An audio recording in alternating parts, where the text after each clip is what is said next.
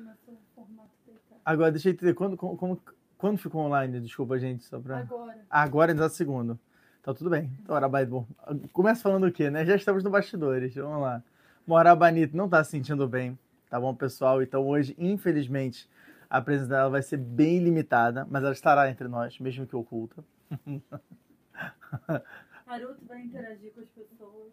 A Aruto vai tentar interagir com as pessoas, né? Melhorar, né? Porque a Aruto é muito tímida, mas é, é o que a Kadosh Baruch tá pedindo da gente hoje, porque essa paraxá, ela é uma paraxá muito boa, uma paraxá muito emocionante, e tem muitos Hidushim. Tem realmente muitas novidades, muitas novidades. Então, você ficar balançando assim, o telefone tá balançando. Tá balançando o telefone? O que a gente faz? Eu eu fiz comentários no meu celular. Tá. ah, ih, mas aí você falou que se tivesse comentário negativo, não ia prestar, e aí? Né? Mas aí não vai prestar, então. Ai, Shemiazo, Shemera Remaleno. Bom, olha, eu, eu logo de antemão já falo, gente, a Árabe não tá no bom humor, não tá no melhor dela, então, por favor, sejam gentis nos comentários. Por Shalom Baita, eu peço isso, entendeu? Que, por favor, galera, sério, se tiver qualquer comentário negativo ou algum comentário que, enfim, não seja inteligente, não comenta, tá bom? Vamos nos ater à aula.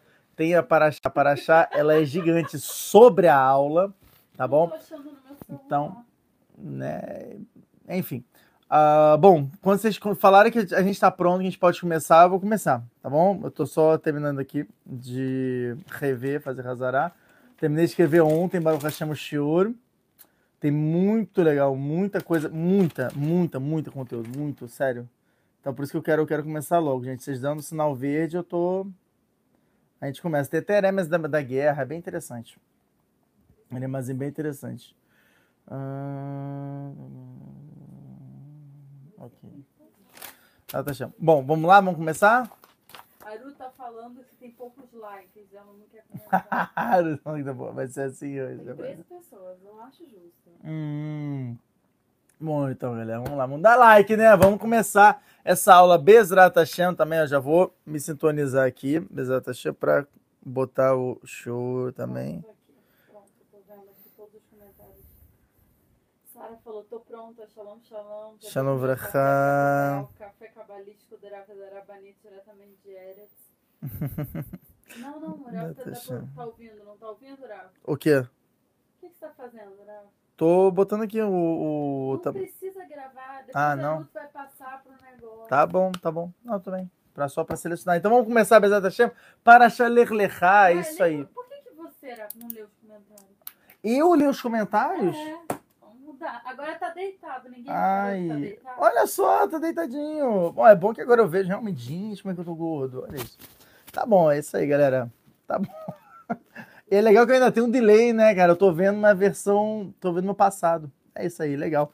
Tá, o tô pronto, shalom, shalom, vrachá, tá, shalom. bota o celular perto de você. Café essa- cabalista durar. Seu- Ah. Ah, Seu chapéu tá tampando a câmera toda. Oh, meu Deus, gente. Pega o celular na mão. Ah, é pra pegar assim? Isso, É isso, eu tô aprendendo, olhar, tá? Eu tô aprendendo, tá bom. Olha pra câmera. Ser haters hoje, eles não querem saber da Paraxá. Coloca a voz. Exatamente, exatamente. O é grupo de dúvidas em peso. É isso aí, galera. Baruch Hashem, está baixemolado. Pra câmera, Arafa. Tá bom? ah, porque Abraão mudou para Abraham e Sara. Eu, É só meu Deus. aqui, aí você Tá ficando- é câmera. isso. Ó, viu? Tá bom, é. Ali, é ótimo, né? Como é que tá a Paraxá? Tá maravilhosa. Ler, lerrar. Bom, vamos lá, galera. Vamos começar nossa Paraxá. Eu quero começar fazendo um adendo sobre a Paraxá. mundo? de- Eu deixo pra muita gente. Quando eu não estiver aqui, vocês precisam saber fazer as coisas sem mim. Entendeu? Não dá. Não dá. A gente não, não consegue, né, Nara? É, exatamente. Nunca, nunca, nunca não esteja aqui. Pessoal, shalom, pessoal, tá bom? Eles não estão Shalom pra cá, galera. Não estamos estamos sabendo. É isso. Entendeu? Eu mereço. Você merece, é claro, uma todos nós merecemos uma folga, era bonito. Bom, vamos lá, vamos começar então para Chat Shavuot, Bezat Hashem, Shalom, Shalom pra cá, Shalom para todo mundo que tá chegando, Shalom para todo mundo que já chegou aí, todo mundo que virá também um grande Shalom com muito carinho. explicar tô de cama dois dias, eu não tô me sentindo bem, nem ia até pra Chavua. Uhum. Então era só pro Eraf conseguir fazer, responder todo mundo. Sim, não, mas eu consigo daqui, daqui. Eu vou, eu vou, eu vou botar pra cá, né? Botar Nazir, vamos lá. É isso. Oh, meu Deus. Daqui, Rabani. Dá, me dá, Rabani. Daí, uhul, é isso aí. Tá ótimo. Tá bom, não sei o que assim. É isso, galera. Lê, aí, Rafa, o comentário. Ai, Eita, não, olha, o Zeu já, já mandou mal, né? Já começou falando besteira aí, galera. Pelo amor de Deus, tá bom? Isso, né? É o tipo de comentário que a gente tem que excluir, né? Eu acho que pela, né, pela própria negócio, porque, de novo, a gente Shalom Byte, né? Shalom Byte. Vai destruir meu Shalom Byte pra quê? Entendeu? Falar uma asneira dessa é exatamente Raza Shalolo além. Bom, a gente vai conversar, inclusive, sobre isso na Parashat Shavuot e Parashat Ler. Gente, vamos... Drabani... Dá, dá um celular rapidinho, Rabani. Só, quem não quer nada. Não, vai, faz o para sair. É, Rabani, pelo amor de Deus, tudo que é mais sagrado. Rabani, a gente quer uma. Né? Uhum, né? É isso Vai, aí. monte de gente online. Bom, tá bom. Ai, que medo. Tá. Bom, vamos lá começar. Não, mas dizer que né, você já não tá muito bem aí, a pessoa vem, né, não ajuda, não contribui. Entendeu? De novo, galera, vamos nos ater não a comentários pessoais, comentários sobre a Paraxá, perguntas sobre a Paraxá, por favor, tá bom? E Bezat Hashem, a gente vai ver se a gente reserva um tempo no final da Paraxá para responder ao máximo de perguntas sobre a Paraxá, tá bom, gente? Não é, eu, tipo, opiniões alheias e tudo, por favor, atenham-se a vocês. Legal, para que a gente possa ter realmente um shiur é, é, é, bom, um shiur com força, um shiur que traga muitas mensagens pra gente, até porque, como a gente já falou, a Parashat Shavuot, ela é um resumo da nossa semana e muitas previsões para a nossa própria semana, tá bom? Então vamos começar por aí, Bezat Hashem, Bezat Hashem, Rabani, você quer dar o, né? Não vai dar o celular mesmo, é isso? Não precisa. Vai, vai. Tá bom, tudo bem. Então vamos lá, vamos começar para Shalem Lechá. Eu acho que com uma, uma mensagem interessante para a gente explicar um pouquinho sobre a própria, hum, é, é, sobre o próprio convívio de Avram Avino com a Kadosh Baruchu. E para entender um pouquinho do psicológico de Avram Avino, por que, que ele foi o primeiro patriarca, e não somente o primeiro pra- o patriarca, como a gente vai ver, né, é, é, na continuação de Parashat Lech Lecha, logo no iníciozinho, o próprio, o próprio Urash fala em nome de Maset Psachim, da Kuf Yud Zayin Amud Beit, na página 117b, Berharotmim, que em você vai estar a assinatura, ou seja, mesmo que a gente tenha Yitzhak e tenha Yaakov, é em Avraham que de fato existe a assinatura de todo Am Israel, e como a gente vai ver, inclusive, do, enfim, de uma revolução que está acontecendo nos dias de hoje, tá bom? Vamos começar por aí. Então, inicialmente, eu acho legal ah, ah, jogar essa, essa parábola para deixar bem eh, interessante. Do seguinte, quem aqui já viu ah, como é que funcionam os tribunais americanos? No tribunal americano, geralmente, a gente tem o quê? A gente tem o juiz, que é mais uma figura representativa ali. Você tem o advogado de defesa, o advogado de acusação, e você tem o júri. O júri é formado de pessoas, cidadãos comuns da sociedade, que eles vão ajudar ali a, a, a ver como é que é a situação, eles vão ouvir o caso, e é uma grande apresentação, é um grande teatro ali, tanto que quem ganha é a lábia. Quem ganha é quem tem uma lábia melhor, o advogado de defesa vai apresentar suas provas, o de acusação vai apresentar as provas, mas você vê que, independente das provas, tem todo aquele teatro, aquela coisa muito grande, é uma, é uma- realmente é, um- é uma grande apresentação, é, onde quem for melhor de lábia ganha ali o caso. E certa vez, há alguns anos atrás, né, sempre né, tem aqueles casos interessantes, teve um caso muito interessante nos Estados Unidos, que foi de um cara que estava sendo julgado sobre assassinato. E nesse caso, veio o advogado de acusação e meteu bala em cima dele, começou a falar muita coisa, falou, enfim, trouxe todo um discurso memorável para provar de que aquele homem realmente era o assassino, ele era o culpado por aquela sentença. O júri ficou impressionado, assim e tal. Só que o advogado de defesa ele é- não é pago à toa, né? Não é só para ficar de paisagem. Ele falou assim: eu tenho direito à minha resposta. Ele começa ali a conversar com o júri. E nessa, nessa conversa com o júri, o que, que ele fala? Ele fala o seguinte: Olha só, beleza, eu vi que vocês ficaram impressionados com o discurso do, do colega aqui, do né, advogado de acusação, promotor. Mas é, eu quero que vocês entendam uma coisa: assassinato é uma coisa muito séria. Assassinato é uma coisa muito séria e, devido a isso, vocês não podem ter dúvidas a respeito. E para provar é, é, o meu ponto, eu quero mostrar uma coisa para vocês: que daqui a cinco minutos eu consegui achar, com todas as provas irrefutáveis, o verdadeiro assassino. E ele virá daqui a cinco minutos. Mas enquanto ele não vem, eu quero falar um pouco sobre o meu, o meu cliente. E ele começa a falar oh, bem do cliente dele, como é, que ele, o, o, como é que o cliente dele é incrível, como é que é uma pessoa boa, que, sei lá, é, é, é faz muito resto, muita bondade e tal. Enfim, começa a realmente elogiar muito o, o cliente dele. E as pessoas ficavam ali a cada cinco minutos olhando para a porta para ver se de fato vinha ou não aquele né, possível suspeito de assassinato, que era que o advogado de defesa tinha falado.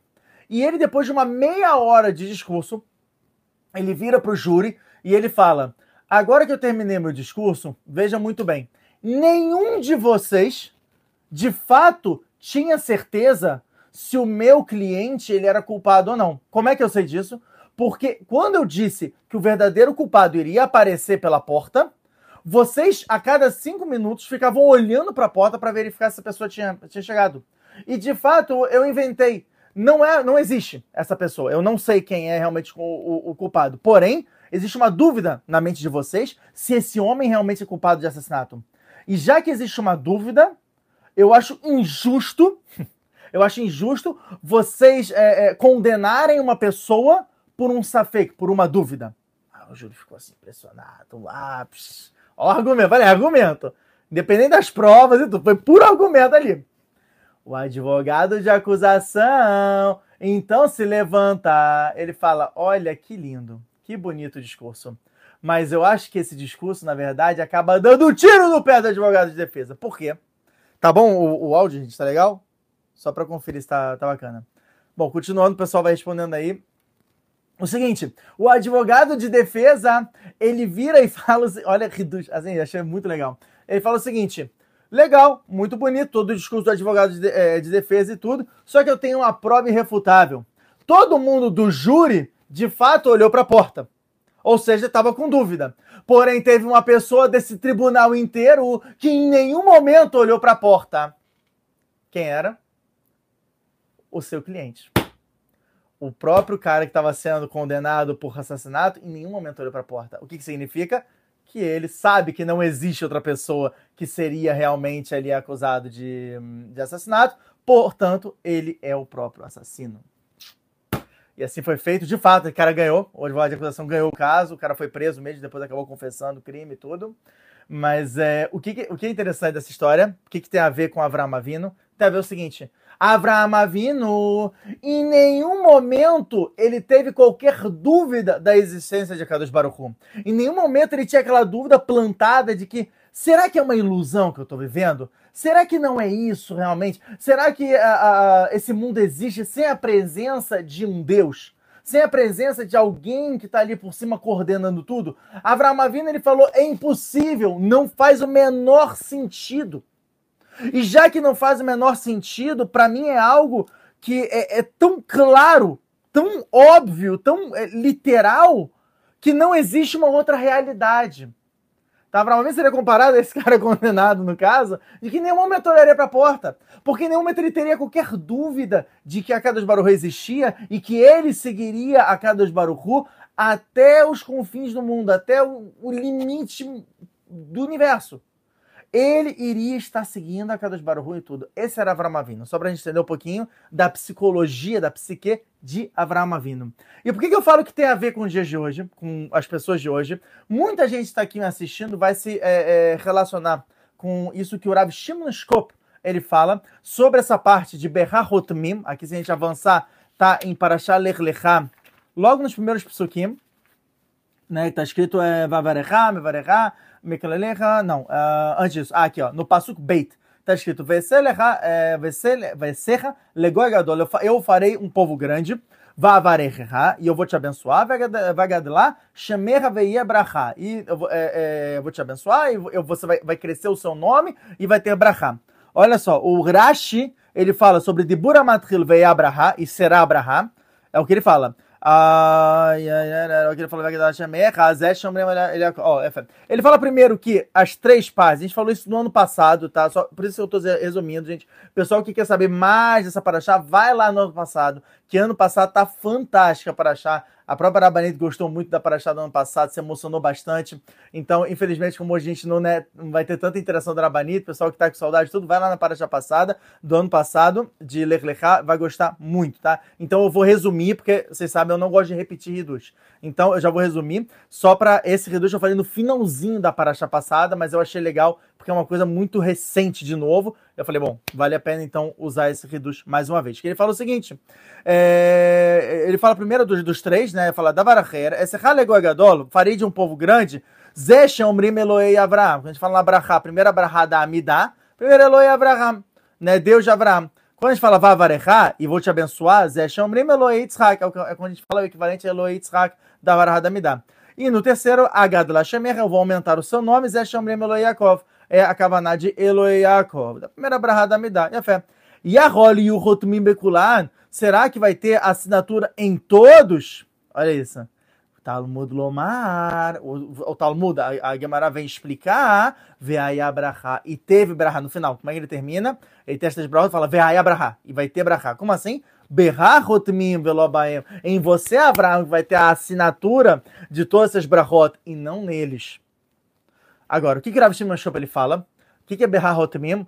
Hotmim, o que, que é uma Hatimah? Hatimah é uma assinatura. A assinatura ela vem o quê? Ela vem depois do texto. Ela vem depois da carta. Ou seja, ela vem no final. O Rav Shimon ele pega esse Hidush Masai Psahim, convidado muito bem, da página 117b, e fala o seguinte: no final dos tempos, antes da vinda de Mashiach, vão surgir muitos Avraham, Avino. Vão surgir muitas pessoas que vão dedicar a vida delas a Kadosh Baruchu.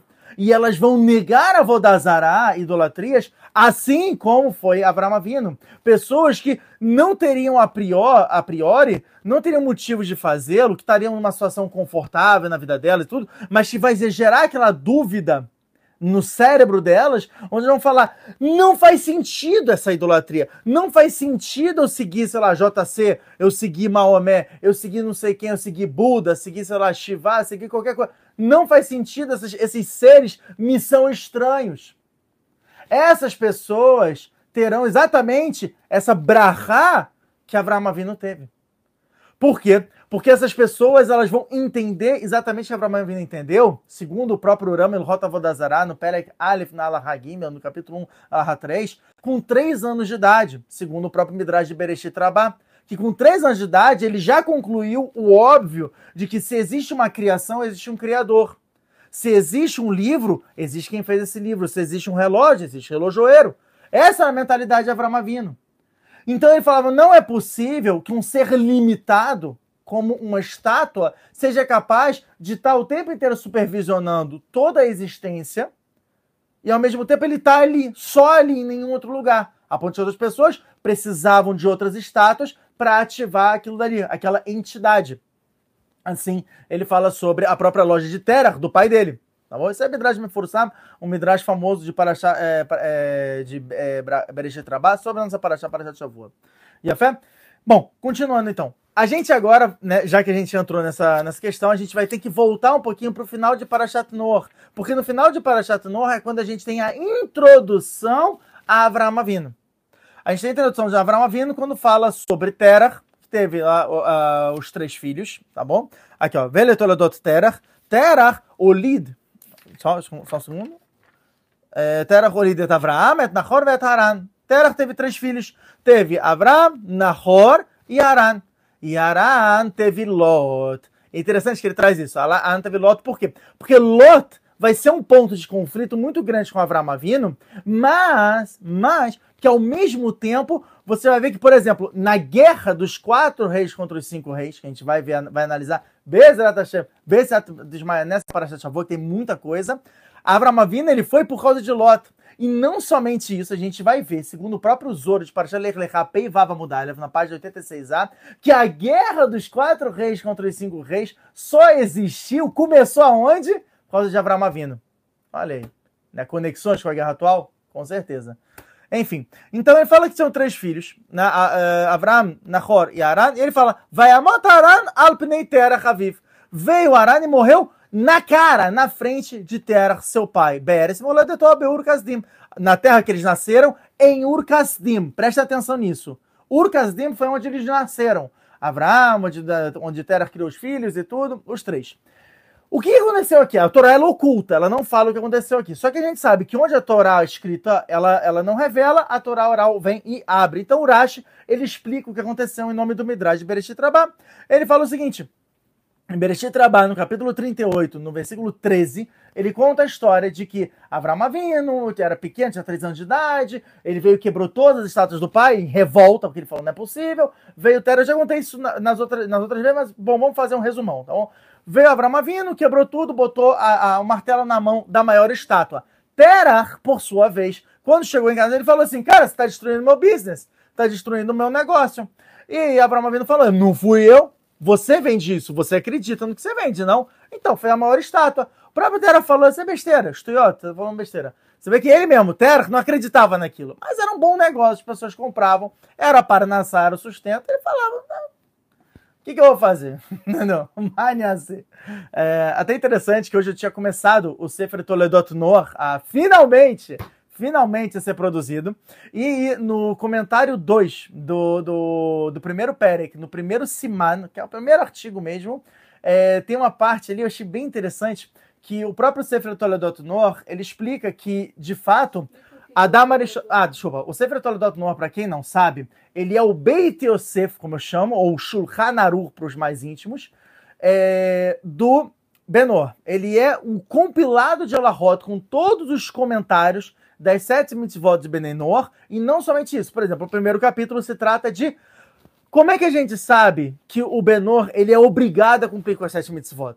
Como é que gente, da onde o Benor deveria saber das sete mitzvot de Benenor? Como é que ele sabe, e não somente isso, que se ele não cumprir com uma das sete mitzvot do Benor, Hayav Mitah, ele é condenado à morte pela Torá.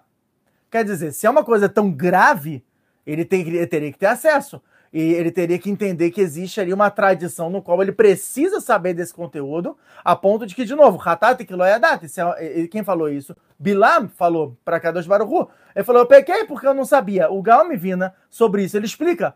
Hatat e Loyadat.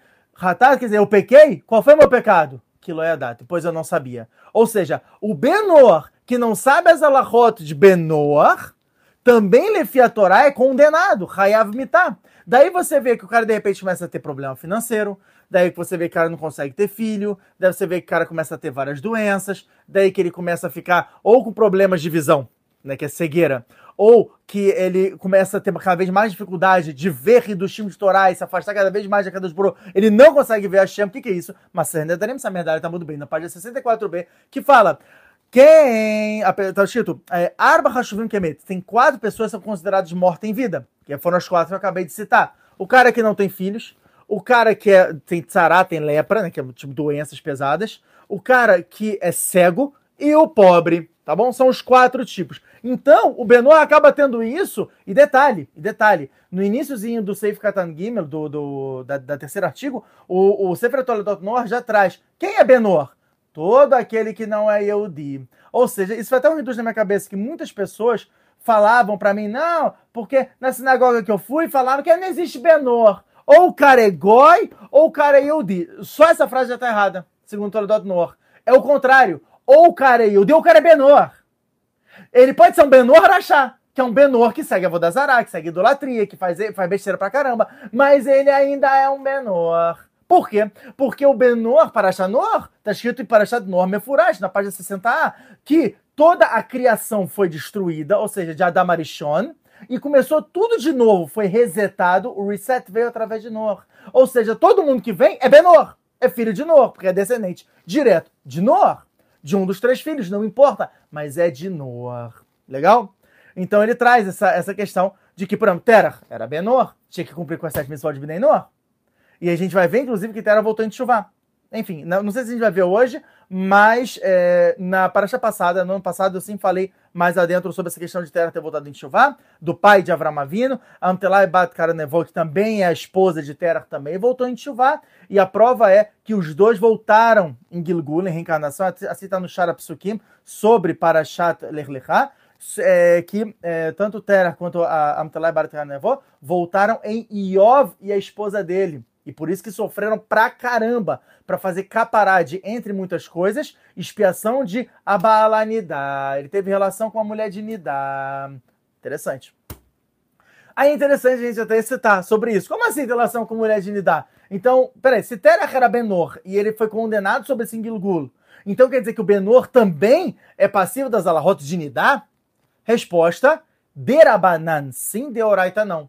Isso a gente vê no próprio Rambam sobre Ilhot Mishkav Moshav, no Perek Beitan Laha Yud, no capítulo 2, na Laha 10, no qual ele sim tem uma certa rumra que deve se fazer, uma certa cerca, mesmo para Shazal, que é Shrutzar Levatalá, ou em português, Jorral Semen Vão, onde o Benor também sim precisa tomar cuidado com isso. E de novo, quem é Benor? Todo aquele que não é Yehudi. Então, sim, todo mundo que não é Yehudi deve tomar cuidado com isso. Mas a Tashem aí a gente vai continuar avançando agora, depois de fazer esse adendo sobre, sobre o Tolodot Noor, que é um livro sensacional e que Bezrat Hashem, eu tenho, eu tô tendo ajuda de um tzadik para redigir, né? Eu tenho, eu tenho dado como se fosse aulas para ele e ele está redigindo. Eu comecei hoje, tá, gente? Então vai demorar ainda um pouquinho, mas é, Bezrat Hashem BAB, AB, Seata Desmaia, com muita Seata Desmaia, a gente vai conseguir ter esse livro. A. Vai fazer módulos, né? Vai ser módulos para as pessoas já poderem ter acesso. Exatamente, porque, gente, é essencial, essencial. E ele traz todo o pilo-pulo, traz realmente todas as informações possíveis. É muito legal, muito legal mesmo. Bezat Hashem Bezat Desmaia. Então a gente tem aqui que Tera, por exemplo, ele era Benor, né, como todo mundo, fazia Vodazará e tudo, ou seja, né, era um Orachá, estava errado ali. Hayav Mitá, inclusive, enfim, e todos os detalhes. E quem era da geração dele era Nimrod. Nimrod era o chefe que ele mesmo falava, eu sou um Deus na Terra, tal, não sei o que. Era aquele paganismo, todo mundo ali tinha uma, uma, uma, um percentual de tomar muita impureza, muita impureza. E Abraão Avinu falou, isso aqui é uma grande palhaçada, a gente vai quebrar isso logo de cara. E quando o Terah foi reclamar, Terah foi reclamar para Nimrod, falar, Nimrod, olha isso, meu filho veio, Bento Soreiro Moreira, ele é um filho rebelde, olha o que ele fez, acabou com o business de papai. Veio Nimrod e falou para ele o seguinte, falou assim, olha só, pode chamar teu filho agora. Detalhe, Abraão viu quantos, quantos anos tinha aqui nessa época? Três anos de idade, segundo o Midrash de Bereshit Rabá. O Rambam traz uma segunda opinião onde ele fala, não, não é possível, ter três anos ele tinha 40 anos. Depois ainda tem o Orahaim, que traz mais duas opiniões. Uma que ele tinha 48 anos e outra que ele tinha 52 anos. São medidas assim absurdas. Porém, a gente, inclusive no ano passado eu já falei sobre isso, eu só estou fazendo uma razará, estou fazendo uma, uma, uma revisão sobre o ano passado, de que cada fase de Abraão apresentou uma fase da vida dele. Não que, tipo, uma opinião tá certa as outras estão erradas. Então, três anos quando ele revelou a criação de Akadosh Baruch, quando ele entendeu. Provavelmente com 40 anos quando ele quebrou, de fato, as estátuas. Com 48 anos foi quando, de fato, ele já ganhou o poder de... É, é, é, quando ele deve ter ido para Yeshiva, de Shem e Évry, quando ele foi estudar Befol, né, na prática. Com 52 anos, foi quando ele começou a converter pessoas, como a gente, tá, como a gente vai ver no, no início da Parashat Lech Lechá, a Nefesh Asub Haran, inclusive eu vou tentar responder uma pergunta que eu deixei em aberto na aula passada de Parashat Noah aqui para o pessoal que está procurando conversão. Beleza? Então vamos lá, continuando. Então, a, a Avram foi julgado naquele momento, Nimrod falou assim, a sentença para quem é, é, contra as nossas idolatrias é ir para a fogueira. Kivshanaesh. Kivshanaesh era o quê? Era um grande forno que pegava fogo assim absurdo. A pessoa de estar perto dali, ela já não aguentaria e ela morreria de tamanho calor. Assim está escrito em, em, em, no Midrash de Bereshit Rabá. Avraham Avino, ele entra lá dentro e ele sobrevive. Todo mundo fica impressionado. Porém, olha que reduz Atsum do Zora Kadosh. Em Parashah Lech Lechá, da Ain Vava Mud Beit, na página 76b, logo no iníciozinho. Tá? Terminou Parashah Noah, entre Parashah, é, Parashah Lech Lechá, já tem um reduz assim de cara depois de falar alguns é, de, de, de Avram Avinu, começa a falar isso.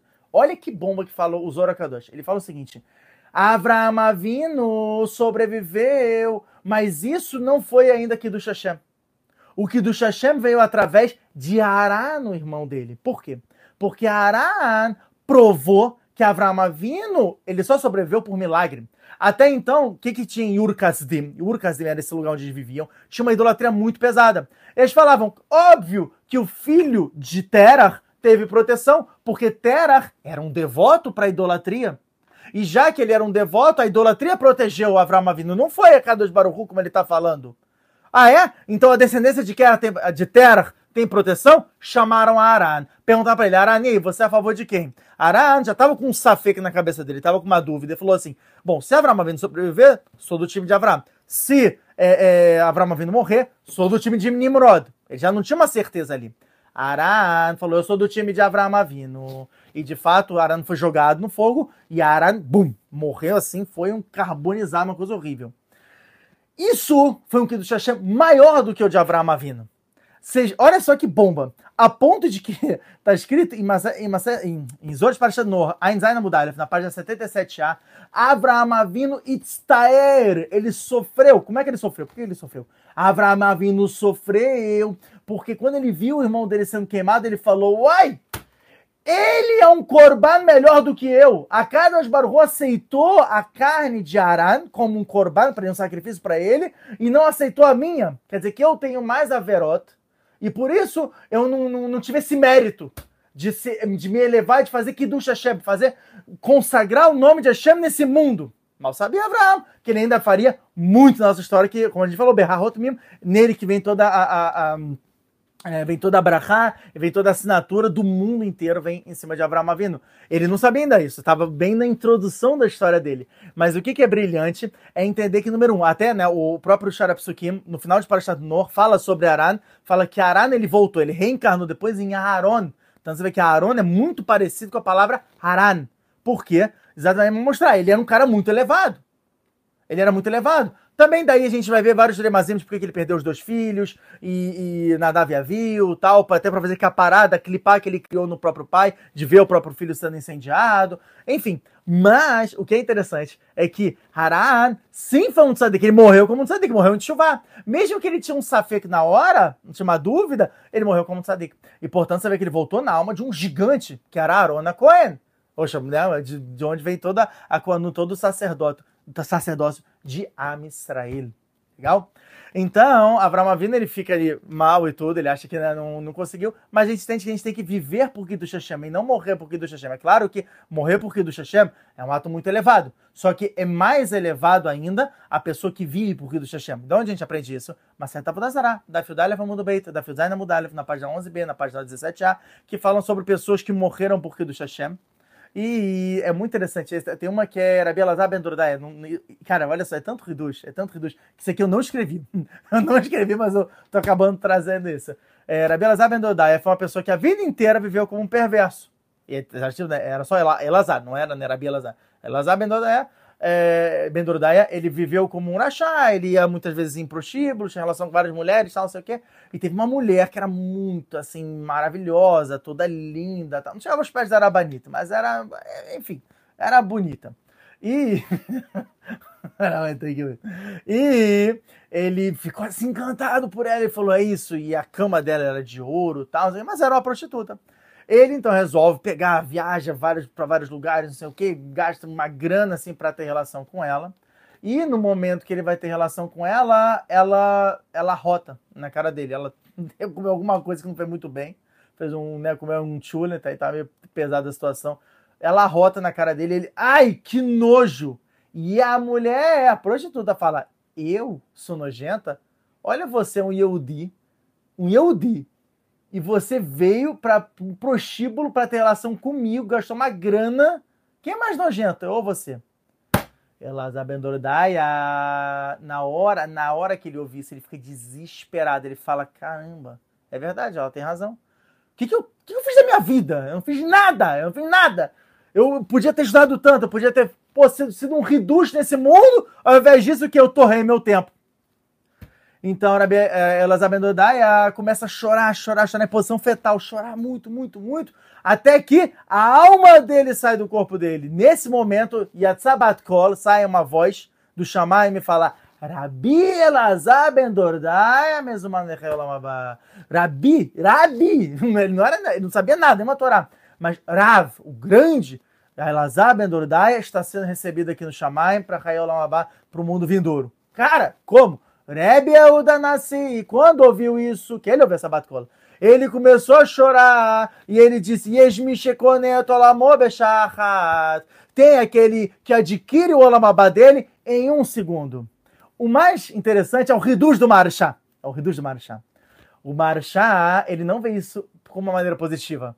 Ele vê isso como uma maneira negativa. Ele fala o seguinte: o Rabi Nassi chorou por quê? Se é uma coisa positiva. Ele falou, ele chorou porque ele falou, caramba, se Elazar Ben Odai, que não tinha nada de Torá, nada, ele voltou em chuva e por ele somente ter voltado de chuva e morrido em chuva já é recebido no Olamabá, Imagina se ele tivesse pego todos os anos de verdade da vida dele e tivesse estudado a Torá e tivesse trazido o Hidushim, o Olamabá que ele teria. Então o Olamabá que ele teve, mais que ele foi mesomado, não é Olamabá, foi, ele foi convidado para entrar no Olamabá, para o mundo vindouro, mas vai ser provavelmente ínfimo perto do que ele teria se ele tivesse estudado, nem que fosse uma hora antes, uma meia hora, enfim, um tempo antes.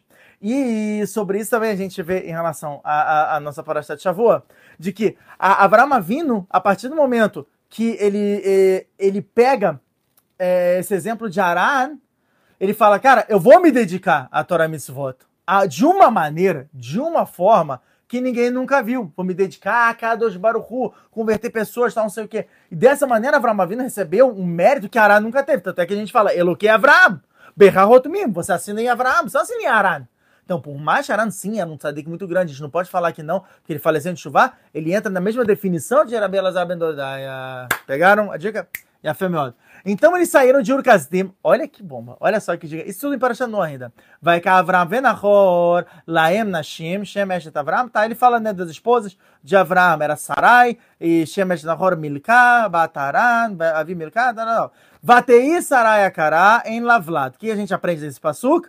Esse passuca é de Masaita Vamot Samidata, muito bem, na página 64b. Se trata do seguinte: Vatei Sarai, a Karai, ela era infértil, em Lavlad. E ela não tem. É, não, não, não tem como ter filho. O que quer dizer isso? Você já me falou que ela é infértil, óbvio que ela não tem como ter filho. Daqui a gente aprende que ela não tinha nem útero e ela ainda era chamada de é, Ailonit, lembrei. Ailonit é que ela não tem nem simanim, nem sinais de, de feminilidade. Ou seja, ela não tinha os seios mais avantajados, ela não tinha um traseiro mais avantajado, ela, ela não tinha, ela era uma tábua. E isso são sinais que a partir dos oito anos a menina ela adquire. E daí, que, inclusive, que a gente vai ver em Paraxá é, Sará, que fala que ela tinha 127 anos, 100 anos, 20 anos, 7 anos, porque ela tinha beleza de 7 anos. Como assim, beleza de 7 anos? Por causa disso. Porque ela não conseguiu avançar, tá bom? Então, esse é um adendo interessante da Paraxá. Vai carteira, Retavram, Benó, Vetlot, Benaran. Agora, ben Benó, vet Sarai Kalato, esta Avram Benó, ve'etzui tameur kazim. Ó, depois que aconteceu isso, isso é o Zor também fala, Zor Pachalelecha Ainzaina Mudalef, quando aconteceu isso, que ele, Avram entrou no fogo e saiu do fogo com vida, Aran veio depois e queimou, todo mundo entendeu que foi um milagre, todo mundo entendeu que foi a Kadosh Baruch que salvou Avram Avino, foi o Kiddush Hashem, como eu falei. Nesse Kiddush Hashem, Tera falou assim, estou pegando as minhas malas, Avraham foi com ele, Sarai foi com ele, Lot também, como ele está falando, foi todo mundo. E olha o que eles falaram. Eles saíram de Urkazdim, aquela cidade que eles moravam. Eles iam para Eretz Israel. Eles iam, tá aqui. Mefurash. Eles estavam indo. Haran. E eles foram até Haran. E eles sentaram lá. Zora Kadosh. Mefurash fala. Por quê? Vai até o final. Ué, você já está saindo para ir para Canaan, que é Eretz Israel, Eretz HaKodesh. Vai até o final. Não, não. Parou em Haran. O que, que aconteceu nesse meio tempo? Hidush Atsum, Zora Kadosh, da, é, é, para Shalech Lecha, a Enzai na Mudalef, na página 77a, fala o seguinte: Avraham Avinu, ele era um gênio, um gênio de, é, é, do mundo espiritual. Nessa idade aqui, ele já estava estudando na Yeshiva de Shemiever, já conhecia todo o Sefer Yetzirah, já conhecia todo o livro da criação, já tinha noção de tudo o que emanava Kedushá, ele já via o nome de Akadosh Baruch em todos os lugares. Então, o que, que ele fez? Ele fez um cálculo lá em cima e ele viu cada anjo responsável por cada lugar e cada terra, com exceção de um. a terra Canaan, a terra de Eretz Israel. Foi o único lugar que ele falou: Cara, eu não consigo me comunicar com esse anjo. Vai ver. Ele é tão elevado, ele é tão hum, superior aos demais, que eu não tenho mérito de aprender disso. E por esse motivo, Avraham Avinu falou: Eu não posso ir para Canaan. Eu ainda não tenho nível de chegar em Canaan. Por isso ele parou. Ele falou assim: Vou esperar um convite especial de quem? De Akadas Baruchu, do Rei do Universo. Ele é o dono dessa terra, assim como ele é dono do universo inteiro, mas ele tem uma presença maior nessa terra do que nas demais. Não tem como diferenciar em Moera de Israel. Não tem como a nossa terra Israel, não tem como. Está escrito em Parashat Noah também sobre isso, falando que a terra de Israel, ela não tem risata clipot, ela não tem dentro dela a, a, a, seria tipo esse percentual de caixas espirituais que tem no resto do mundo. Existe ainda um pouco, Bechat só no momento de ira de Hashem existe essa essa clipa, essa casca, mas é momentânea, ela sai logo depois da ira de Akadosh Baruch. Quanto tempo demora a ira de Hashem? Sebra Roda Zaina muito bem, na página 7b, fala, dura menos do que um segundo. Dura, o tempo de você falar uma palavra, inclusive, até fazem um resbon, é, é, fazer um cálculo sobre o que seria, qual seria a palavra, que seria todo o reduz de Parashat Balak, onde Bilam ele falava essa palavra e tudo. É um período muito específico do, do, do tempo. Esse é o período de, de Zam, de raiva, de ira de Akadosh Baruch Você vê então que Eretz Israel ele tem um nível extremamente mais elevado, a ponto de que, de que no Sefer Chesed le Avram, durava Avram, mas o avô do Maranachidá, ele fala que a pessoa que falece dentro de Eretz Israel, quem vem buscar a alma dele é o Malar Gabriel, é o anjo Gabriel. Ué, como assim? E o Malar Amava tem o anjo da morte? Falei, ele tá lá, porque ele tem que dar as gotas né, do veneno para tirar. O pessoal aí que tá acompanhando a vida após a morte vai saber muito bem do que eu tô falando. Só que essas gotas são dadas, depois ele fica em segundo plano para não assustar a alma que está saindo nesse momento do corpo. Ah, mas de qualquer pessoa? De qualquer pessoa, tá bom?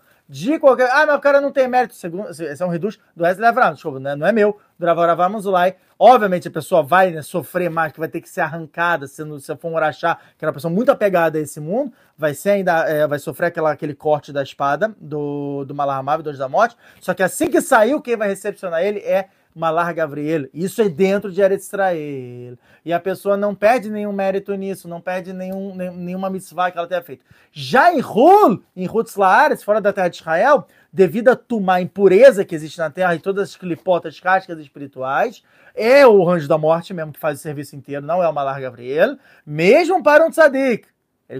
A diferença só é que a Shekhinah vai estar mais presente e sim, é, na hora, o Malar Maviton da Morte ele cobra uma comissão, ou seja, algumas mitzvot que aquela pessoa tenha feito são retiradas dela, uma, o Anjo da Morte pega. E a gente sabe que uma mitzvah nesse mundo não tem um preço, a gente não recebe aqui nesse mundo porque ela não tem preço de tão incrível, de tão diamante que ela é. Portanto, perder uma mitzvah que seja já é muito cavalo. Não é à toa, não é à toa que grandes sadiquim do mundo inteiro, sim, sempre tentaram vir para Israel. Nunca é, é, rejeitaram a ideia de vir para a era de Israel, com ressalva de alguns, com um motivo específico. Mas, por exemplo, Rafetz Haim. Rafetz Haim tentou milhões de vezes vir para cá, só que nunca conseguiu. Agora a gente entende o porquê. Agora a gente já pega essa, esse gancho do porquê. E a fé? Então, a gente é, é um Hidush Bom, enfim, tem vai o Yemeterach, tem né, o, o, os anos de vida dele. De novo, esse resbon, esse cálculo dos anos de vida de Terach e tudo, isso vai mostrar sobre a chuva dele. Isso vocês veem na aula do ano passado. Legal? Só pra gente poder avançar, porque tem muito Hidush nessa paraxá. Bom, vamos lá. Ah, vai Omar Hashem el Moshe, disse Hashem para ela, Moshe, ela Abraham, disse para Abraham, Ler lecha me arcecha me moladeterra me veitavirra, ela arce asher areca. Disse a Kadosh Baruchu para Avram Avinu, vai para você, da tua terra, da terra que você nasceu, da casa de teu pai, para a terra que eu vou te mostrar. Esse famoso passuco, esse passuco é o que mexe com todos nós, que é o grande passuco de todo o Baal É o passuco de todo cara que está em processo de conversão. Fala, cara, é o meu sonho é ir para a terra de Israel, é abandonar tudo. Não é isso, já não é um sonho, é um teste muito grande, mas é abandonar todas as minhas raízes, abandonar tudo que eu vivi para chegar nesse momento, para conseguir entrar Tahat fez debaixo das asas da Shekhinah, onde você vê as garrapratit.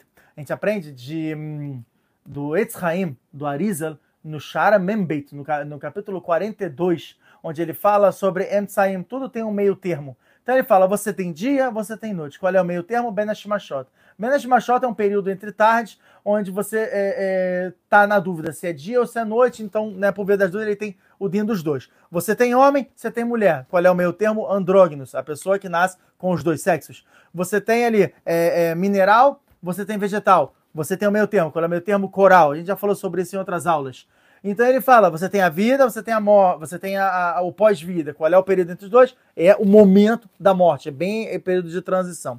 Então ele fala: você tem a, o estudo e, e, e hum, é, é, a sabedoria, e você tem o Ruach HaKodesh, que é um espírito divino que, te, que, que cai na pessoa, que realmente a pessoa consegue ter uma Reiar uma visão espiritual. Qual é o meio termo entre os dois? Asgarra Pratit. O que é Asgarra Pratit?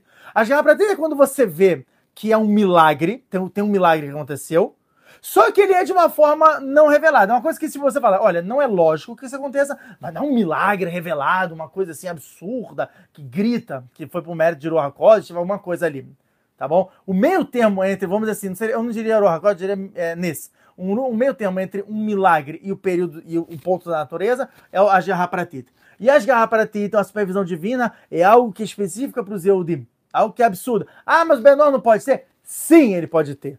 Só que a, as Garrapratit do Benor, que é do, da supervisão divina específica para ele, ela vem, número um, por mérito das mitzvot que ele está fazendo. Número dois, por mérito da conexão que ele tem com algum tzadik, com algum Yehudi, que está dando essas garrapratitas para ele. E ainda assim, é somente uma sombra da verdadeira garrapratitas. Quando a pessoa se converte e termina, uau! Abre-se um leque, um mundo, um universo para ela que é, se ela, inclusive, não é, tivesse se preparado para isso, ela não tiver uma ótima orientação, ela se perde.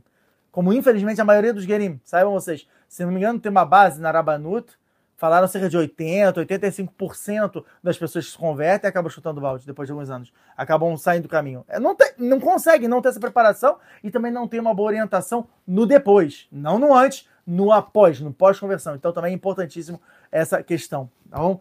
É, tem um Hidush é, interessante sobre Ler Lechá, falando que Ler Lechá, a Gematria é 100. Sobre isso tem as 100 Brahot, como está escrito em Shohan Aruch, é, Orachaim, Simon Menvav no Seif Gimel, no capítulo 46, no, no, no, no, artigo 3. Só que eu não vou entrar muito nessa questão da Alahá, porque tem muita coisa para a gente fazer e a aula que a gente está dando é mais de Drachá, tá bom? Então, se o pessoal tiver interesse depois de saber desse Embrahot, tudo a gente faz depois em comentários e tudo, a gente vai explicando a Alahá direitinho. Legal? E a fé.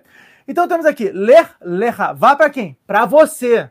A, Kadosh Baruchu não tá falando para Abraão, você vai por mim. Não, não. Você vai para você. Por que para você? O Zohar, a gente já tem muitas explicações, porque Lecha, ele fala Leanatra, Letovatra, assim, o Urash fala explicitamente sobre a Paraxá, no capítulo 12, no versículo 1. Porém, porém, Hidush Atsum do Zohar Kadosh, ele fala o seguinte, o que quer dizer pro teu bem? O que quer dizer pro teu proveito? Você, Avram Avino, o que, que você busca?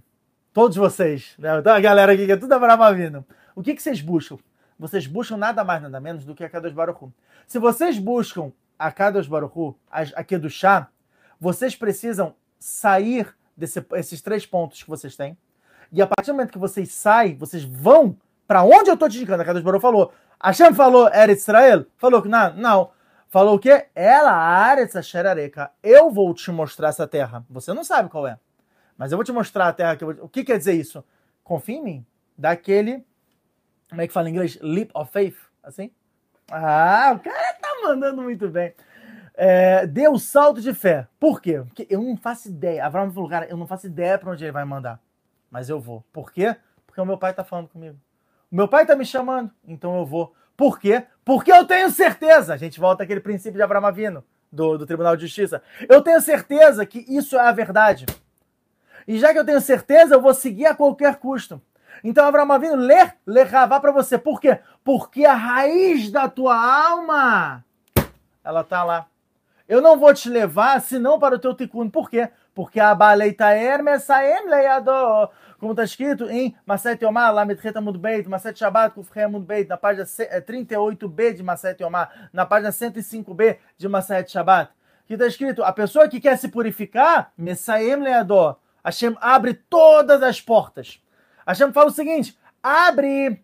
É, é, famoso, é, é uma famosa frase, fala: abre a, a, a, um buraco do tamanho de uma agulha, daquela cabeça de agulha, eu vou te abrir um tamanho de um palácio, um, uma- um portão do tamanho de palácio. Eu só peço uma coisa: me encontra. E aí eu trago de novo uma história que eu falei ano passado, que é muito emocionante, do Rebbe de Magibus, que fala que certa vez tinha uma criança que estava, todas as crianças estavam brincando de pique-esconde, e é, é, uma criança pequenininha, depois de algumas horas, voltou assim, saiu chorando do lugar dela de onde ela estava. E o Rebbe de Magibus falou: O que aconteceu? E ele falou: Poxa, a gente estava brincando de pique-esconde, as crianças pararam de brincar, eu não sabia, vai ver, eu me escondi bem demais, né? Eu sou bom demais. E a, a, hum, desistiram de mim, desistiram de me achar. O Rebbe de Magibus começa a chorar. E param e falam, Rebbe, por que, que você está chorando? É uma brincadeira de criança? Qual foi a resposta que o Rebbe falou? Ele falou, agora eu entendo a dor de Akadosh Baruhu. Hashem se escondeu nesse mundo, assim como essa criança escondida. Mas Hashem, ele está implorando, me encontra. Todo momento que vocês não me encontram, eu estou em sofrimento. A Kadosh Baruch criou esse mundo. Olam vem da palavra Neelam, que é oculto, é escondido. Exatamente para que a gente tenha mérito de encontrá-lo.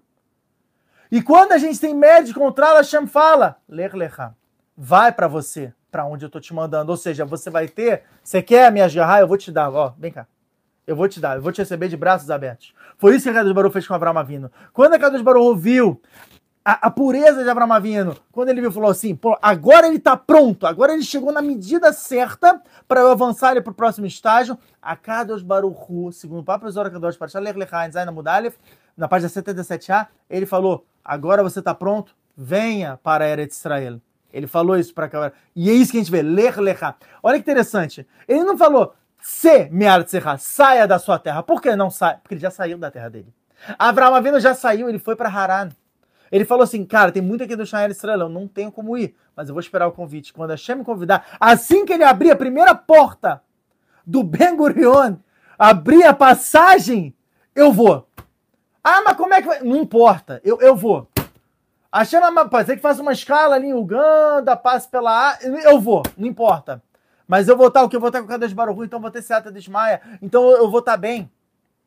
Avraham Avinu chegou num nível onde ele se anulou completamente, tanto que ele fala, eu sou o pó. O que, que é o pó? O pó é você assopra e ele já foi embora. Ele falou, o que, que é isso? É isso.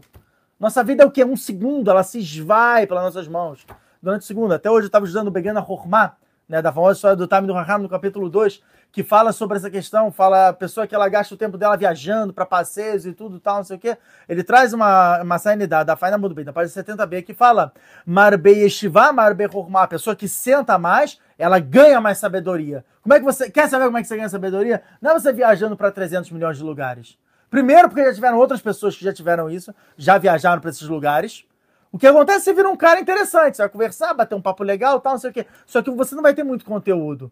O que, que vale mais a pena? Você estudar cinco anos, sei lá, biologia, e depois de cinco anos estudando biologia forte sobre plantas e tudo, você vai para um campo de, de, sei lá, um terreninho, e nesse terreno você vai analisar as plantas, eu te garanto você vai ter muito mais proveito e você vai tirar muito mais sabedoria do que se você nunca estudou nada, nunca pegou no livro de biologia, você vai lá para o campo e você vai não somente para esse campo, para vários outros campos, e você vê diferentes plantas, vê diferentes espécies e tudo. Por quê?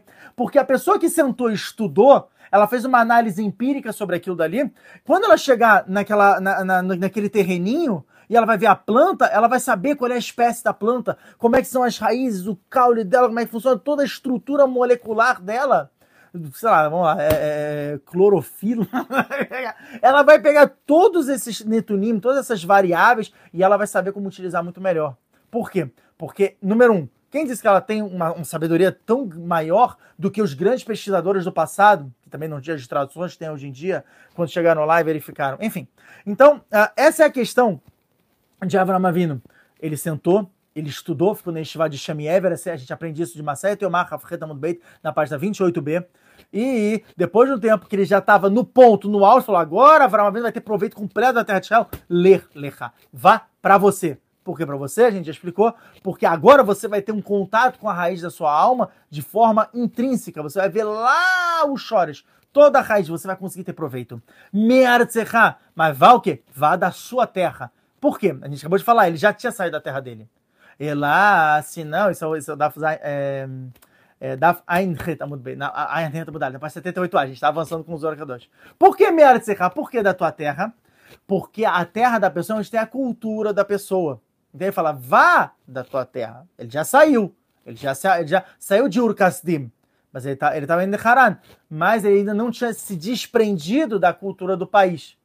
Famoso pagodinho, o sambinha que tinha lá. Ele não tinha se desprendido, né? Daquele, "Ih, terça-feira eu não vou trabalhar. Enfim, aquelas coisas né, tensas do, do, do país de origem dele, de Ur-Kasdim. Mimolá de terra é o segundo nível de, de, de, de, é, de liberação, de rasgo ali das midot dele, que é o que? Molá de terra era que, é, é, é, segundo o próprio Zora Kadosh, fala, ele era muito ligado a sabedorias de astronomia. Avram Avinu, ele olhava, ele falava, eu não tenho condições para ir para a Eretz Israel, para a terra de Israel, porque é, é, pelos astros que eu estou vendo, pelo todo o cálculo, Avram Avinu era um gênio disso. Ele falou, não tem é, é, é, não tem espaço, não tem, não tem espaço para mim lá, um lugar de maquia do chá absurda. É o quê? Só mais 5 minutos? Mas eu não falei nada ainda. Eu tô na primeira, no primeiro passuca. Ah, Rabai, peraí, não, dá um desconto. Ano passado foi a mesma coisa, cara. Vamos lá. Então, Imola de Tirra é, sai dessas suas sabedorias, se desprenda delas, porque em Mazal Israel, mas Shabbat na curva não vai mudar, na página 156a, não tem Mazal, sorte para Israel. Não é que a Israel é azarado, mas a gente está acima da sorte, a gente está acima das estrelas. A gente não tem essa, é, é, é, o nosso destino laçado com isso. Até interessante o Tosfot sobre isso. Ele pergunta, ele fala, tá bom, então por que você, Guemará, me gastou um amudo inteiro, uma coluna inteira, para falar quem nasce no domingo, quem nasce na segunda, quem nasce no primeiro dia, na primeira hora, segunda hora, terceira hora. Por que, que você me gastou tudo isso? Resposta do Tosfot, porque ele fala, sim existe Mazal Israel, sim a Israel está preso a um Mazal, porém, a partir do momento que a gente faz filar, que a gente abre a boca para falar com a dos Baruchu, coisa que a gente viu em Parashat Nor, que Nor não fez, a gente tem como mudar o Mazal. A gente tem como tirar e sair completamente daquela zerada, daquele decreto, e ir para um outro decreto muito mais doces.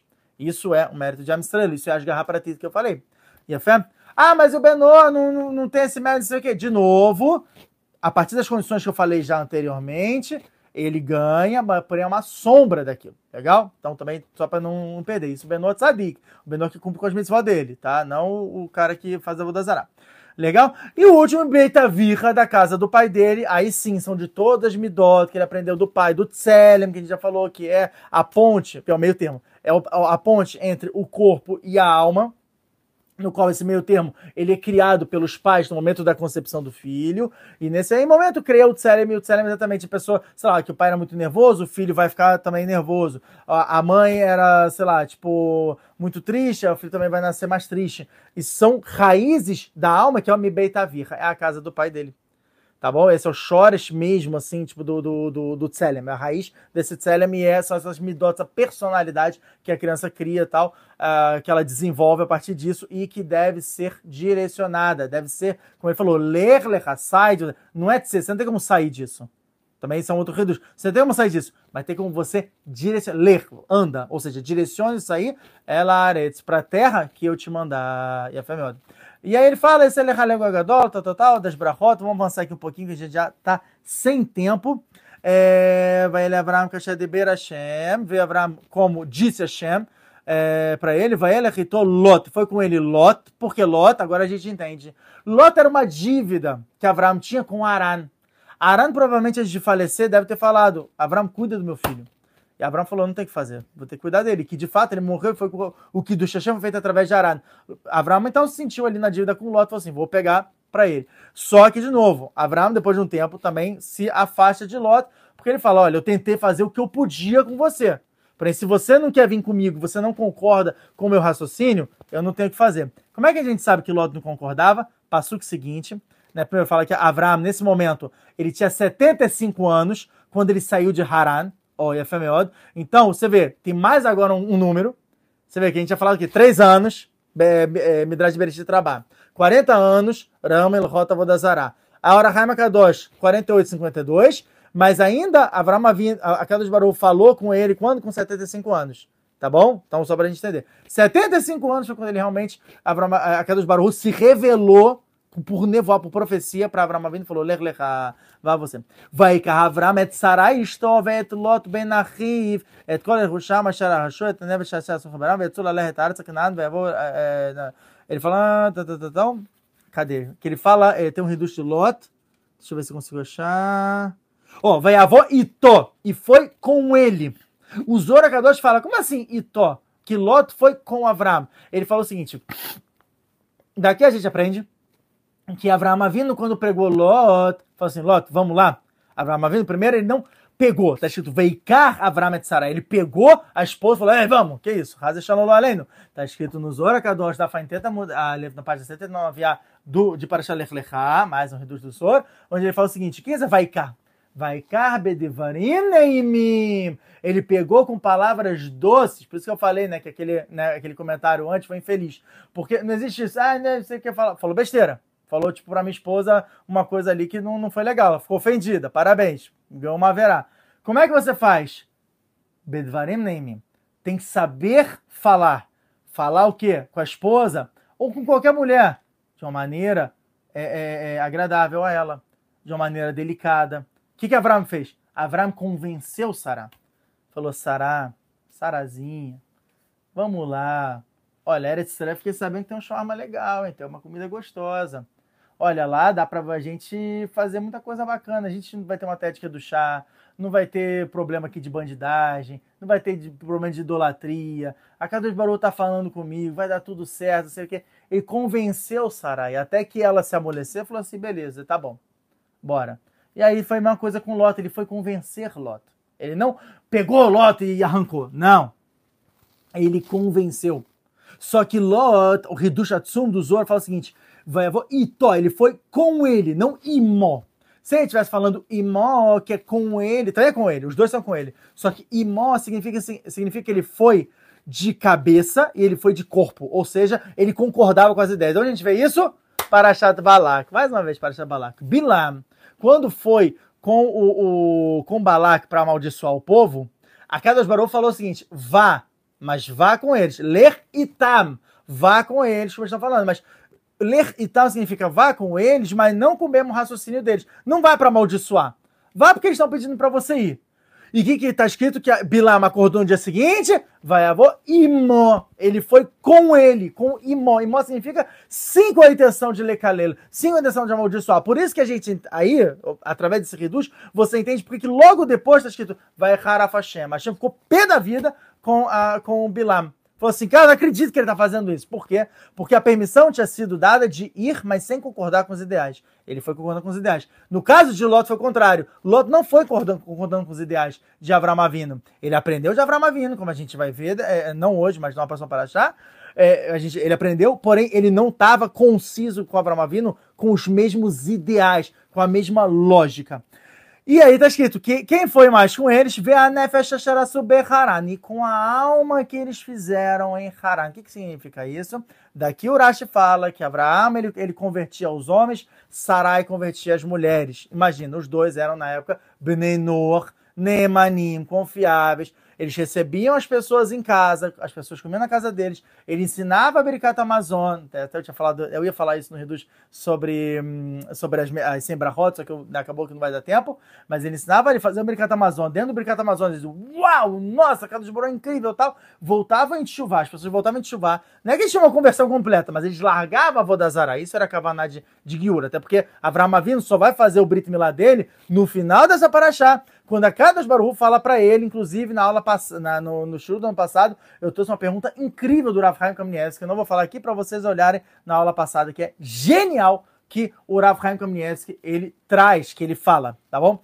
Então, ele fala o seguinte, é, é, é, beleza, já falei isso aqui. A, a neve geração Becharat. Então, qual é o Inyan aqui de conversão? Bom, a famosa pergunta que me fizeram quando eu fui falar sobre a questão da guerra em Israel e tudo, o pessoal falou, mas Rav, e o pessoal que tem processo de conversão? E agora, se vier Machete de quem? Apesar tá achando que vem, mas se vier, como é que vai ficar essa situação? A gente nunca vai, vai se converter tal, não sei o quê.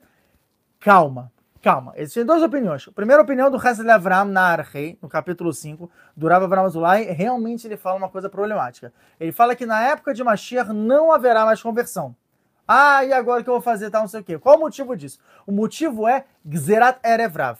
Existe um decreto em cima de Erevrav que na época que Moshe Rabbeinu saiu do Egito, ele fez essa primeira conversão em massa da galera, o pessoal não usou de uma maneira positiva, muito pelo contrário, fez passar pelo bezerro de ouro. Até hoje, Zoras Pachakitissá, está muito bem, na página 199b, fala que Erevrav é muito pior do que Amalek, porque Amalek você sabe quem é. Se ele falava, é um povo diferente do nosso. Agora, Erevrav, ele tá dentro de Amisrael fazendo besteira que é aquela galera que pega a bandeira de Israel, queima, bota a bandeira pró-Palestina, e o cara é Yehudi, o cara é Yehudi.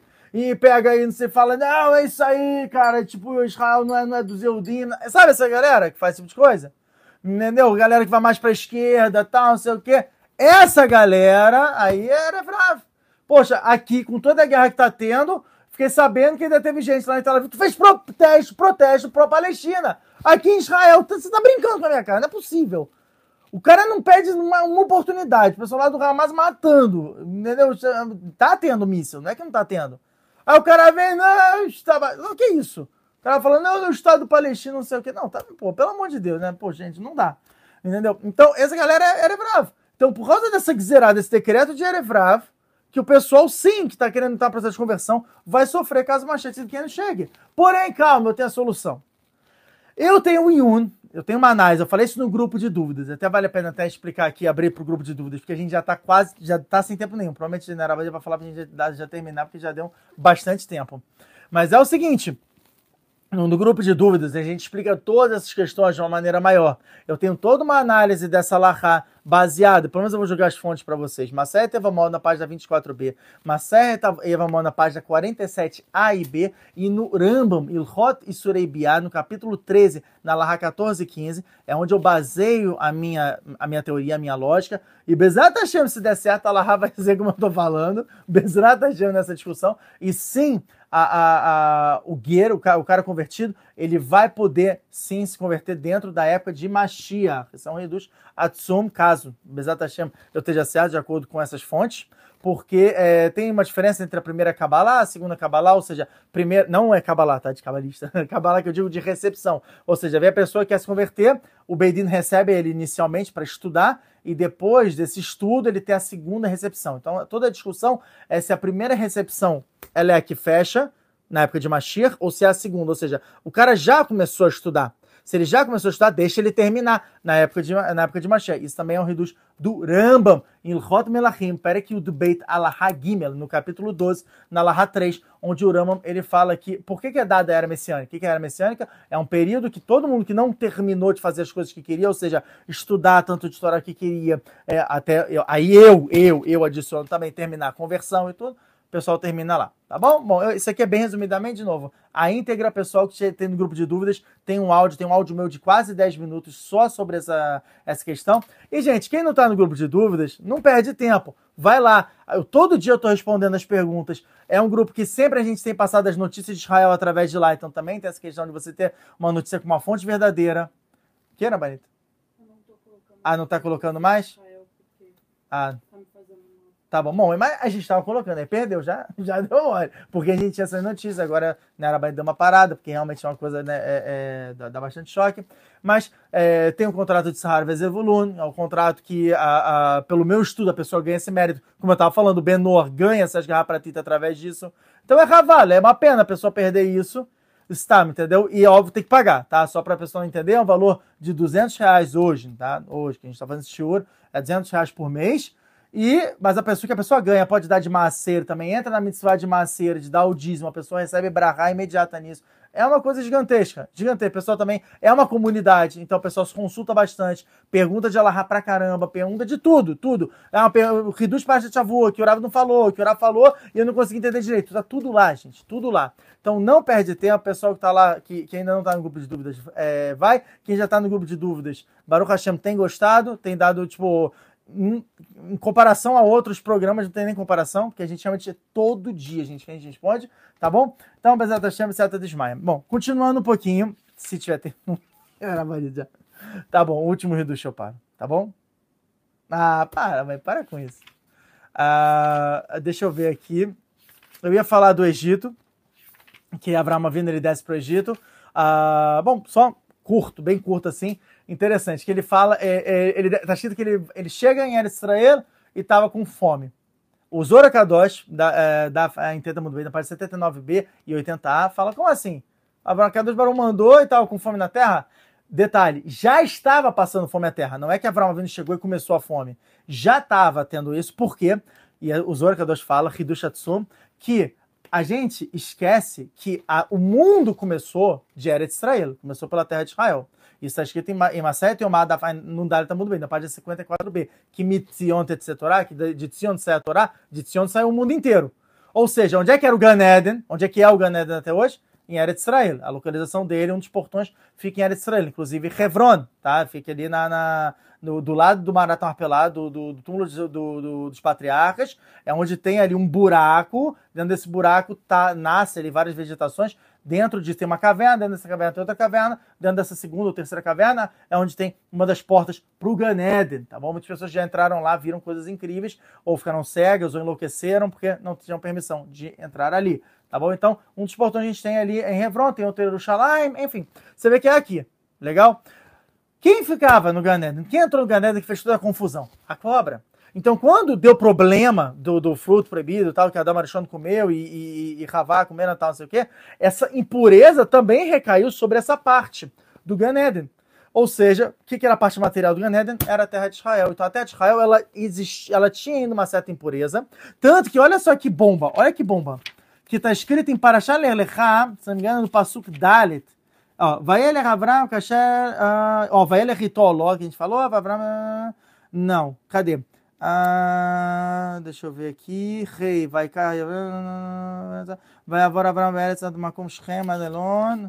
Vai, ah, aqui, ó. Um passo Zain. Vai erá Hashem El Avram. Vai homem lezará etenetares. Eu não vou dar para você a terra, eu vou dar para tua descendência. Por quê? Porque a terra ainda tá precisando de um certos concertos, cara.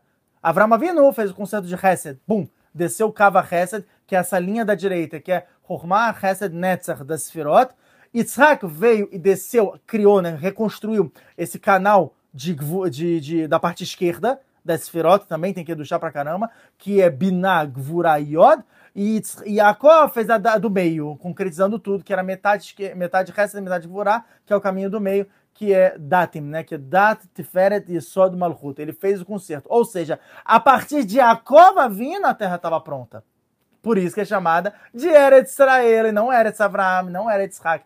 Eretz Israel, é chamada terra de Israel, por causa disso, porque quem fez o concerto final foi Jacob, inclusive na guerra dele contra o anjo, onde ele recebeu o nome de Israel. Aí, ó, mais redução interessante. E Avram, quando chegou lá, né, falou assim: opa, né, a casa de Baruhu falou: ó, tá tendo fome. Avram desceu Mitzrayma. Por que ele desceu para o Egito? Olha que redução, Jadson. O Ruto vai gostar. O que está escrito? Por que ele desceu para o Egito? Porque o Egito, ele tinha um dos quatro rios do Ganeden. Assim o Kadosh fala pra gente, que é o primeiro rio que é chamado de Pishon. O que é Pishon? É o rio Nilo. Assim o Rashi explica para Shabereshit. E, portanto, ele falou assim: eu quero pegar pelo menos uma chá de Eretz Israel. Vai ser de um rio que sai diretamente de Eretz Israel, na Arpichon vai ser o Nilo, que era o mais perto possível. Por isso que ele foi para o Egito. Interessante, né? Por isso que ele tinha, por isso que ele desceu para o Egito. Não foi à toa que ele, que ele desceu para o Egito. Enfim, aí ele ela tem todo o Sipur com Sarai, até interessante, eu vi hoje no Begana Shalom, um reduz sobre isso pequenininho, que fala que ele, Abraão Avino, quando chegou, ele vira para Sarai e ele fala: é, Olha, Sarai, talvez seja interessante tu falar que tu é minha irmã, né? Para não, não, não, dar problema nem nada. E tá escrito, o, o, o ele fala: Como é que Abraão Avinu falou com Sará? Ele falou com Sará de uma maneira calma, ou seja, ele viu os egípcios chegando, ele viu que a esposa era bonita, tem duas explicações sobre isso, não vou entrar agora, mas ele viu que a esposa dele era bonita, ele falou, cara, eu certeza vou morrer se esses caras vierem e ela abrir a boca e falar que é minha esposa. Então o que, que eu vou fazer? Eu vou, eu vou sair pela tangente, porque Sarai, ela também era, se não me engano, era filha de, de, de Terach. Ela era meia-irmã de Avram. Então não é que Avram estava mentindo, para início de conversa. Né? Assim Midrash fala meio furagem. Ele não estava mentindo. Mas ele falou assim: eu tenho que salvar minha pele. Se ele falasse na pressão com Sará, ele ia causar um desconforto muito grande em Sará. Ia causar uma, uma ansiedade muito grande em Sará. Então, ao invés dele falar assim, Sará, pelo amor de Deus, fala que tu é minha irmã, cara, eu vou morrer. Ele falou, Sará, com toda a delicadeza do mundo, você poderia, por obsequio, dizer que você é minha irmã? Só para não dar problema, é burocracia, só para, né, você me ama. Acho que é uma coisa legal aí, né, para ninguém, não sei, né, ter um, um probleminha, né, ir mais cedo para o chamar, qualquer coisa. Quem falando isso não sou eu, é o, é o Riskuni, que é um dos explicadores principais da, da, do Romash, ele fala isso. Abraão vendo falou, mas falou com calma, falou com finesse. Por quê? Porque para não, não, não, tocar na ansiedade de Sará. Então daqui também é um reduz também de Shalom Bait, de falar, gente, vai falar com a esposa, falar calma. Tá vendo que a esposa está pressionada, a esposa está com muita fazer, tá não sei o quê? Não pressiona. Fala primeiro que entende ela, mostra uma empatia, ouça o que ela tá falando. Depois que ela fala, meu, a mulher tá com raiva do cara, não, quer jogar tudo. Fica quieto, fica na tua. Escuta. Quem está falando não é ela, quem está falando é a própria Shekhinah, a própria presença divina, está falando para a pessoa, olha só, você tem que se consertar nisso aqui, cara. É isso aqui, tá, tá errando.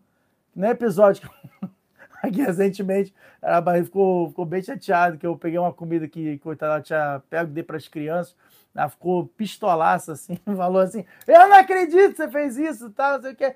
E eu fiquei calado, pô, é porque eu errei mesmo. Era a comida dela, não podia dar para as pessoas. Não é que eu comi, tá? Eu não comi, sem poder dizer. Mas eu, eu dei para as crianças e foi mancada. Entendeu? Foi, foi um erro, eu devia ter perguntado a ela, por que, que não perguntei? Então, receber, entendeu? Acontece. Se você ouvir, você vai entender ali que por trás de toda aquela rajada de gritos e tudo, tem uma verdade, e essa verdade é real. Mas a mãe tá coitada, ela tá, tá, tá passando mal. Ah, não, para, te amamos, estamos muito te amamos, estamos muito com saudade. Tem certeza, não tá escrito, tá escrevendo isso aí, tá escrevendo, Bani, estou chorando de saudade de você. Se não escreveu, eu devia estar escrevendo, não sei por que não escreveu isso ainda. Depois eu ter que entrar e escrever isso. Eu tô falando que você tá falando muito rápido. Ah, BC, né? gente, ah, não tem como diminuir a velocidade, né? Vai escutar duas, três vezes, é bom que dá mais visualização pro canal. Tá bom, vamos lá. E para terminar com chave de ouro, terminar com chave de ouro no capítulo. Não, é que eu sei que já tá, já passou estourando o tempo, já bilhões de anos atrás, né? Já estamos há bilhões de anos-luz. Está escrito no capítulo 14, no versículo 1, sobre Milhamet Melachim, sobre a guerra dos cinco reis contra os quatro reis. Alpiaremes, essa guerra, inclusive, ela mostra o reduz da palavra Abraham, que Abraham se tornou Abraham, mas na verdade teve uma guerra ali. O Midrash, Bereshit Rabá, fala que eram esses quatro reis contra os cinco reis, eram as quatro letras contra as cinco letras de Abraão. Quer dizer, existia uma guerra para saber se iria adicionar mais uma letra, que era o rei, na palavra Abraão, e não. E detalhe, detalhe, quem ganhou a guerra? Os quatro reis ou os cinco reis? Os quatro reis ganharam. Os quatro, ou seja, era para ter continuado Abraão. Por que, que então você mudou para Abraão? Porque ele insistiu. Abraão não recebia não como resposta. Então também a gente aprende aqui um Mussad fala assim: se você sabe que é a verdade, você vai até o final. Ah, mas rejeitaram 50 milhões de vezes. Não importa, você continua. Por quê? Porque uma hora você vai acertar. Prova Avraham Avino recebeu o rei dele, recebeu a, a, a, quinta, a quinta letra. Al-Pia Pshat realmente foi uma guerra mundial que teve. E detalhe, foi o que a gente falou aqui no início da Paraxá, Zora, Paraxá do Lelecha, Peivava Mudalef, na página 86a. É, essa guerra aconteceu por quê? Por causa de Avraham Avino. Porque no final, sempre é culpa de Amistrael, no início, a gente tem que entender isso. E que Abraão Avino, ele, ele ensinava as pessoas a estourar aqui do chá, ensinava o caminho de Akadosh Baruchu, e isso foi começando a dar raiva entre os reis, e começou a ter ali um, uma polêmica entre eles, e aí começou a subir aquilo tudo e virou uma guerra, e a guerra durou muito tempo, durou 13 anos, 14 anos, começou a dar e tal, não sei o quê, deu uma guerra absurda, aí no final pegaram o Lot, quando entraram em Sodoma, aí Abraão Avino teve que ir com tudo, no final foi só ele e Eliezer, quer dizer, só teve tipo uma, uma pessoa com ele, mas Abraão Avino não desistiu, Abraão Avino foi o quê? Com um saco de terra. Era isso que ele tinha, essa era a arma dele. E com um saco de terra ele ganhou um milagre revelado. Pegava, o, jogava o pó na, no, no ar e virava flechas, virava pedras terríveis e tudo, mas matou um monte de gente. A ponto de que no capítulo 15, a casa das Baruhu fala para ele: Abraão Avino, calma, eu te protejo. Alecha. Por quê? Olha o que ele fala aqui. Ele fala: Não tema. Eu protejo você. A sua recompensa é muito grande. É, e o, o Rashi, o que, que o Rashi fala? Ah, ah, ah, oh, cadê, cadê, cadê? No Aleph aqui, ó. ele. Ó, Anorim Magnaleira, eu protejo você, Kavaná, Minaones, do castigo Shalot Anesh al Kol Otan Nefashot Sharakta. daquelas. É, é, daque... Eu te protejo para que você não receba nenhum castigo pelas mortes que você provocou. Porque Avram Avinu acabou matando muita gente nessa guerra. Ele ficou com muito medo. E aí, agora a gente linka com a guerra que está tendo agora, de que fala: peraí, como é que a gente tem que ir para a guerra? Tá escrito no, no Rambam, isso é um Hidush dessa semana que eu vi no Rambam, o Ramerilhal falou isso no Shiur, no Perek Zain, no capítulo 7, no, na Lahá 15, ele fala, como é que você tem que ir pra guerra? Você tem que ir com sangue nos olhos. Ele falou, esquece família, esquece, esquece esposa, esquece filhos. Você tem um objetivo. O objetivo é a guerra. O objetivo é você matar quanto mais inimigos você puder. Você está defendendo a Mistraela assim. Pô, mas é uma coisa muito difícil. Ele falou, calma. A pessoa que vem e ela se doa completamente para cada Baruhu nesse momento fala assim: eu vou seguir. Eu vou seguir. A Shem tá falando para eu fazer, eu tenho que fazer. Eu vou seguir. Eu vou fazer com todo o meu coração, vou fazer com toda a minha alma. E se eu for para me sacrificar, que eu morra. Mas eu vou fazer isso por Akadosh Baruhu. A pessoa que faz isso, ela ganha três coisas.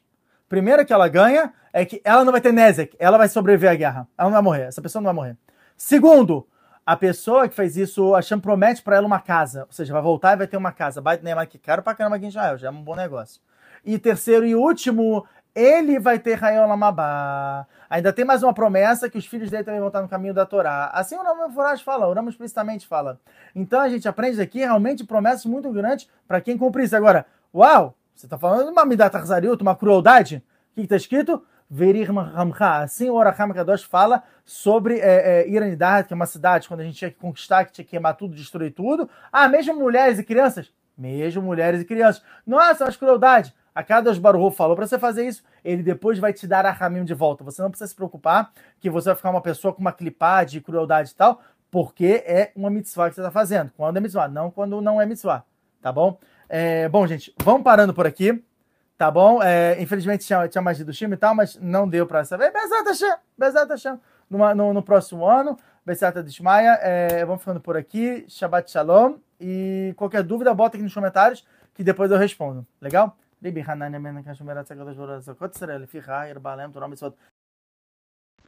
Você sente falta de um lugar onde você pode tirar qualquer dúvida de Torá com fonte, como um Google? Solucionamos seu problema. Com um preço simbólico, você participa do nosso grupo de perguntas e ainda cumpre com a mitzvah de Sahar Vezevulun. Gostou? Quer saber mais? Entre em contato no Instagram ou por e-mail minhavidaortodoxa.gmail.com